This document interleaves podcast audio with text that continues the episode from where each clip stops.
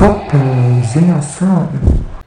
Pessoal, sejam muito bem-vindos ao meu podcast, ao seu podcast, ao nosso podcast, o Focas em Ação. Eu gostaria de começar apresentando a galera para vocês que vai estar aqui junto comigo na discussão de hoje. Eu estou falando deles, Axel Nascimento, Bianca Aires, Gabriel Felipe, Gabriela Iane e Eliane Leite, todos alunos do curso de Jornalismo e Multimeios da UNEB em Juazeiro, do DCH Campus 3. E hoje vamos falar de um tema muito importante não só na comunicação, mas também em diversas outras áreas, a gestão. É isso aí, Clenara. Vamos discutir aqui entre os integrantes do nosso grupo o nosso entendimento sobre esse tema que é muito relevante e que foi bem explicado na nossa disciplina Gestão da Comunicação. Eu acho muito legal, inclusive, esse nosso momento de debate para discutir o que cada um entendeu. É, e dessa forma a gente aprende ainda mais, né? Compartilhando nossas ideias e nosso ponto de vista. Eu acho que deu para ficar bastante claro o, o, conteúdo da disciplina, né, que foi ministrada pela professora Rosane, né, Bianca? Durante toda essa primeira unidade de gestão da comunicação, foi bastante discutido a importância da comunicação empresarial, do bom relacionamento para o crescimento das instituições. Então, esses temas eles foram presentes em todos os autores estudados: Paulo Nassar, Gaudêncio Torquato, é, Luiz Alberto Farias. Então, todos eles tinham em comum essas discussões. Isso, e não podemos esquecer também das palestras riquíssimas da professora Margarida Coche e da dona da Objetiva Comunicação, Naissara Góes.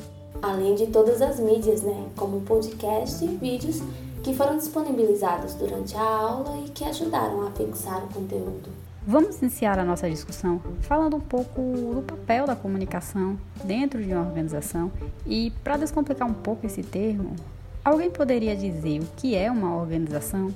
Bem, eu entendo que é uma unidade social em que as pessoas interagem entre si para alcançarem objetivos comuns. E aí pode ser um órgão governamental ou não governamental, como empresas, organizações, entidades e por aí vai. Sim, do ponto de vista né, administrativo, é, também pode ser relacionado ao planejamento e controle, né? Porque aí a gente abrange uma gama de ações que o gestor deve tomar, né, para atrair uma boa visibilidade, né, para a organização. Eu entendo dessa forma. E para manter uma boa organização é necessário que a gente tenha uma boa comunicação dentro da instituição e fora dela também. Exatamente. E essa boa comunicação é algo que todo profissional deve ter, porque ela começa inclusive na hora em que você vai concorrer a uma vaga de emprego. Se você souber se comunicar bem, já sai em vantagem em relação aos seus concorrentes. E dessa forma acontece com as empresas né, e organizações. Se você tiver ali uma comunicação bem estruturada, a sua empresa já sai disparada lá na frente. É o que Margarida Coach vai chamar de comunicação integrada, né? Na aula da professora Rosane, quando ela perguntou o que era comunicação integrada, eu confesso que eu não fazia ideia. É, só depois dos exemplos que os colegas trouxeram na aula, das experiências que eles tiveram a partir dos estágios, foi que eu fui compreendendo, né? Juntamente com as leituras sobre o tema, principalmente após a palestra de Margarida Kusch, né? Que eu compreendi que comunicação integrada trata-se de unir planejamento, utilizar os meios de comunicação de forma correta, e trabalhar o público, tanto interno quanto externo, para é, as instituições alcançar seus objetivos. Isso. A comunicação integrada facilita o diálogo né, entre todos os setores da empresa. Sim, e é justamente o diálogo ali entre esses setores, né, o administrativo, o mercadológico, o institucional e o interno, que permite um bom funcionamento dela, né? E assim ela pode exercer de forma eficaz a missão e seus valores. Sim, Excel. E assim o setor de comunicação pode traçar uma estratégia para atingir o objetivo da empresa. Essa união de esforços gera uma satisfação nos funcionários e também para o lucro da instituição. E assim todo mundo sai ganhando, né? Então, para resumir, o setor de comunicação, ele deve buscar saber de toda a informação possível, né? Então ele precisa conhecer profundamente a empresa e integrar reunião, planejamento, para poder traçar essas estratégias e gerar bons resultados. Sim, e na minha opinião, esse cuidado com o que acontece dentro da empresa é importante, tem que olhar ali para o funcionário. Se ele estiver satisfeito, com certeza a produção tende a aumentar. É preciso dar uma motivação para que eles possam colaborar cada vez mais. E olha, eu vou te contar, pelo que eu vejo, as pessoas só disputam para trabalhar em determinado local, primeiro, se pagar bem, né? Que aí todo mundo quer. E segundo, se for conhecida por manter ali uma boa relação com seus funcionários. No filme Fuga das Galinhas mesmo, a gente pode observar essa questão, como é interessante a gestão de pessoa dentro desses espaços. É um exemplo é quando o galo Rock aparece no galinheiro. Ele consegue muito bem conduzir as galinhas, incentivar elas e até mesmo levá-las a acreditar que elas pudessem voar. É, é bem lembrado, Gabriel, e, e isso acaba dando um gás para que elas voltem a planejar a fuga do galinheiro. Isso, essa motivação que o Galo Rock oferece é justamente a motivação que todo funcionário deve ter para exercer ali seu ofício e melhorar seu desempenho. Isso tudo está no pacote, né, quando se fala em gerir pessoas. Exatamente, eu super concordo com sua fala. É, o desenvolvimento de uma empresa ela precisa é, de uma boa comunicação, de uma boa gestão de pessoas, justamente o que Vânia Bueno comentou, né? Que hoje as instituições elas precisam levar em consideração a opinião de seus colaboradores, né? Eles têm algo a dizer, eles têm ideias, eles têm opiniões que com certeza acrescentam na empresa.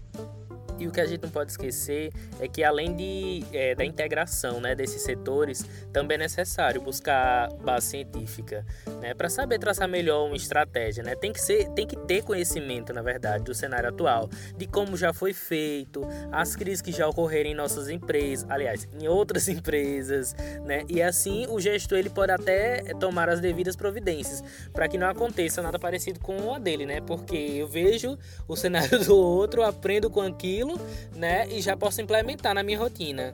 E isso acaba é, ampliando os horizontes dos gestores. Com tanta informação adquirida, ele acaba tendo uma visão diferenciada para poder lidar aí, inclusive com novas crises que podem acabar aparecendo. Bem, isso é a teoria aliada à prática, né? Se você tiver uma base teórica muito boa, provavelmente não vai encontrar dificuldades na execução das tarefas que você tem que realizar. Luiz Alberto de Farias até fala sobre essa questão no texto que a gente leu, que existe uma interrelação entre o campo acadêmico e a prática, que muitas vezes é ignorada. É, e acaba que os dois eles precisam caminhar juntos, né, para ter um bom resultado, né? Essa visão científica mesmo que o Alberto de Farias nos traz é na verdade problemática do senso, né? aliás, são as problemáticas do senso comum, dentro ali que foi observado em sociedade para depois ser estudado e validado. E essa base científica, né, junto com a prática do mercado e do trabalho, acaba gerando sempre, né, bons frutos para quem está né, dando, dando esse pontapé. Vocês aí falando em, em teoria e prática me fez lembrar de outra coisa que acontece muito com algumas organizações. Elas tendem a traçar missões, visões e valores, e em muitas situações isso só fica na teoria. O seu discurso muitas vezes não condiz com sua prática. É, e aí a gente tem um problema, né? As empresas, elas precisam ser transparentes. Isso não pode acontecer de forma alguma, principalmente que hoje em dia as pessoas têm acesso à informação facilmente através das plataformas digitais. É uma questão de coerência, né? A empresa precisa conquistar o seu público-alvo e para que isso aconteça, ela precisa ser clara sobre o cenário atual dela, suas atividades e suas tomadas de decisões. É isso mesmo, Aline. O público precisa criar essa confiança, a relação com a empresa, pois a maioria das marcas hoje em dia precisa ter essa preocupação para poder se destacar no mercado. Exatamente isso, né? Os clientes eles precisam acreditar, perceber que a empresa está verdadeiramente interessada não só em ganhar dinheiro, como também gerar valor e ajudá-los. E aí a gente já entra na fala de Margarida Conchi, que colocou muito bem as necessidades desse novo tipo de consumidor, né, que é aquele que está em constante vigilância, que cobra mesmo das marcas que ela tenha determinada postura no mercado.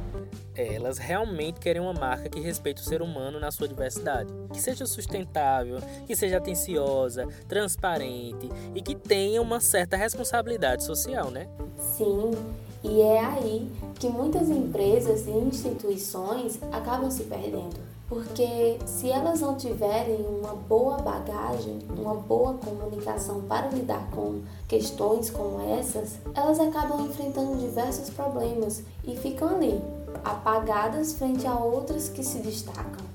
O filme Obrigado por Fumar, ele também tem um pouco dessa pegada. O Nick Naylor, ele mostra um grande poder de persuasão com as palavras dele, sempre que ele vai defender a indústria dos cigarros. E ele era bem informado, a fala dele tinha uma boa base, ele usava dados e tudo mais. E conseguia deixar as pessoas confusas, a gente percebe isso, né? Elas ficavam ali sem palavras. Eu achei sensacional esse filme. Exatamente por isso que o planejamento em comunicação é fundamental. E é aí a gente precisa também de uma união das, das áreas de comunicação do jornalismo, né, das relações públicas, da publicidade, propaganda, do audiovisual, enfim. Tudo precisa estar em diálogo para que esse planejamento aconteça. Eu fiquei apaixonada por esse assunto de planejamento e comunicação de Araújo Neto com certeza é um, um tema que eu vou pesquisar muito, porque fiquei bastante interessada mesmo. Inclusive, é, foi muito ligado o texto dele à palestra de Margarida e também as explicações da professora Rosane.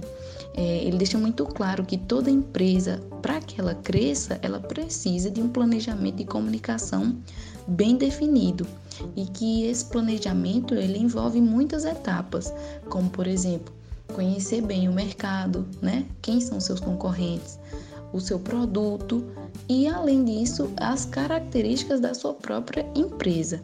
Ele afirma que a ausência de um planejamento é um fator crucial, importantíssimo para o fechamento de empresa. Se não tiver planejamento, a empresa vai fechar em algum momento. E ele comenta que o planejamento precisa ser detalhado e adaptável. Oh, eu adorei esse tema, eu adorei, né? Porque às vezes a gente vive muito no improviso, né? Empurrando as coisas, deixando as coisas acontecerem. Deixando a vida nos levar, né? Como diz Zeca Pagodinho. É, né?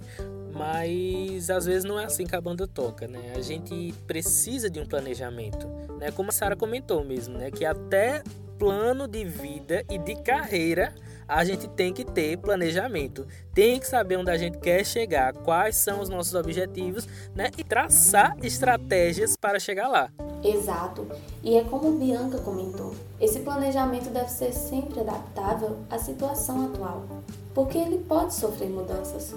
Quantas vezes a gente fez planos e aí lá na frente acabou tendo que mudar tudo porque aconteceram novas situações? Estava estudando sobre esse texto de Araújo Neto e ele comentou sobre o planejamento ser adaptável. Eu me lembrei de um trecho de Rosália Del Gaudio, quando ela fala lá no podcast Falação, é, que ela comenta que o planejamento e estratégia deveria ser feito a lápis. E, e é muito isso, né? Que é uma forma, ela quis dizer que é preciso acompanhar o planejamento e ajustar algo sempre que necessário para alcançar os objetivos daquela empresa. Então, estratégia não é algo fácil, não é como uma receita. Estratégia e planejamento elas vão sendo moldadas de acordo com o que está acontecendo, né? Por exemplo, quantas empresas tiveram que se adaptar nessa pandemia? Quantas empresas tiveram que se ajustar ao que estava acontecendo. Inclusive, a MRV Engenharia lançou a campanha Hashtag Fica em Casa e com isso ela preparou seus canais digitais para que a busca pela compra de apartamentos e processos de documentação fossem feitos de maneira totalmente online. Até mesmo a Magazine Luiza, que tem crescido bastante nos últimos anos, ela lançou uma plataforma digital gratuita, a Parceiro Magalu. E esse projeto ele já estava sendo planejado, só que para operar em cinco meses. E aí, depois que veio o isolamento social, eles tiveram que executar em cinco dias. É, foi algo que, que poderia ter dado errado, mas no fim deu certo. Só mostra que a empresa estava preparada para lidar com esse tipo de imprevisto. É, de forma bem resumida, é, para um bom planejamento é isso é preciso realizar um diagnóstico da empresa, né? Identificar a força, a oportunidade, a fraqueza, as ameaças, para poder pensar estrategicamente, né? Como a gente vem debatendo em sala de aula. Isso mesmo. A gestão da comunicação vai muito além de apenas postar conteúdo, produzir jornal e elaborar textos. É preciso ter uma visão ampla de planejamento e estratégia. É isso, lembrando sempre de aliar a teoria e a prática. Espero que a nossa pequena discussão tenha ajudado a dar uma clareada no conteúdo e que contribua positivamente à comunidade acadêmica. Focas em ação.